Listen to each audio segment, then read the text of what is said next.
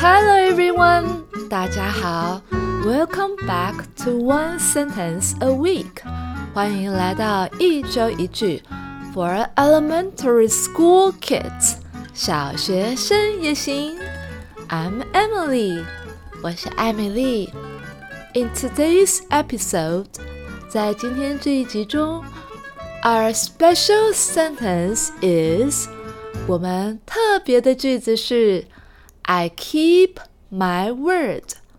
我信守承诺，说到做到。I keep my word。我信守承诺。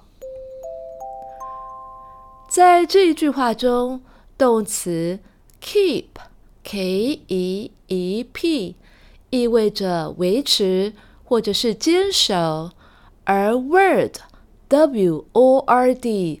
本身是文字的意思，在这里是以隐喻的方式，指的是一个人所做的承诺或是所说的话。当有人说 “I keep my word” 时，意味着他们是可靠的，他们会言出必行，信守承诺，说到做到。好了，我们中文讲解就到这里喽。我们来听一些英文吧。I keep my word，我信守承诺。Is a promise，是一个承诺。That someone makes，某一个人所做的承诺。To show，显现出。That we can trust them，我们可以信任他们。It means 它代表着 that when they say 当他们说 they will do something 他们会做某件事的时候 they follow through 他们会贯彻 and do it 而且会做到 they keep their word 他们信守承诺 and people trust them，人们就会信任他们。I keep my word is a promise someone makes to show that we can trust them. It means when they say they will do something, they follow through and do it. They keep their word, and the people trust them. For example, 举例而言，if you tell a friend，如果你告诉一个朋友，you'll help them，你会帮助他们 build a Lego car，做一个乐高的车子。Keeping your word。 信守你的承诺 means 意味着 helping them as promised，你会如同你所承诺的帮助他们。It's about 这是有关于 staying true 维持忠实 to your promise 对于你的承诺。For example, if you tell a friend you will help them build a Lego car.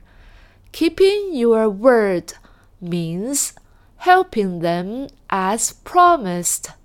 It's about staying true to your promise. For another example, 举另外一个例子，If you tell your mom，如果你告诉你的妈妈 That you are going to do the dishes.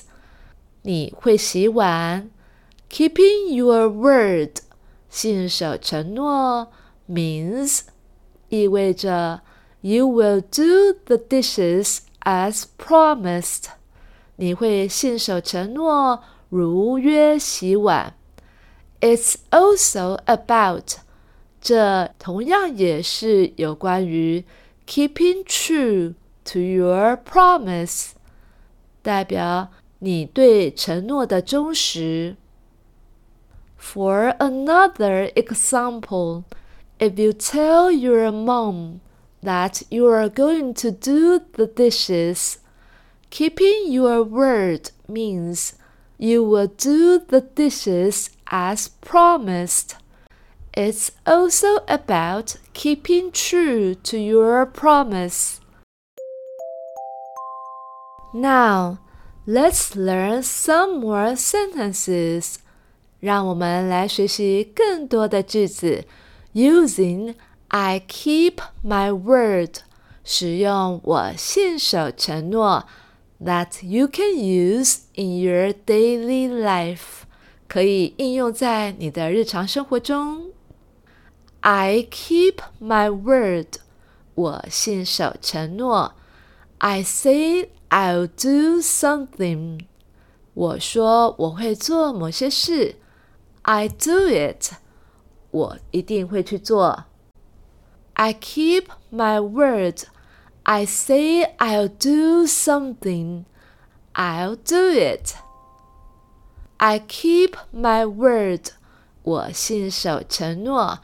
I respect my promise. 我尊重我的诺言。I keep my word. I respect my promise. If you keep your word，如果你信守承诺，people will respect you，人们会尊重你。If you keep your word, people will respect you. That's it for today's episode. 今天的节目就到这里喽。Remember，要记住喽，Keeping your word，信守你的承诺，helps you，帮助你，make friends，交到朋友。Remember, keeping your word helps you make friends. Thanks for joining us today. I'm Emily. 我是艾美丽，Stay tuned，要继续收听哦。Until next time, goodbye.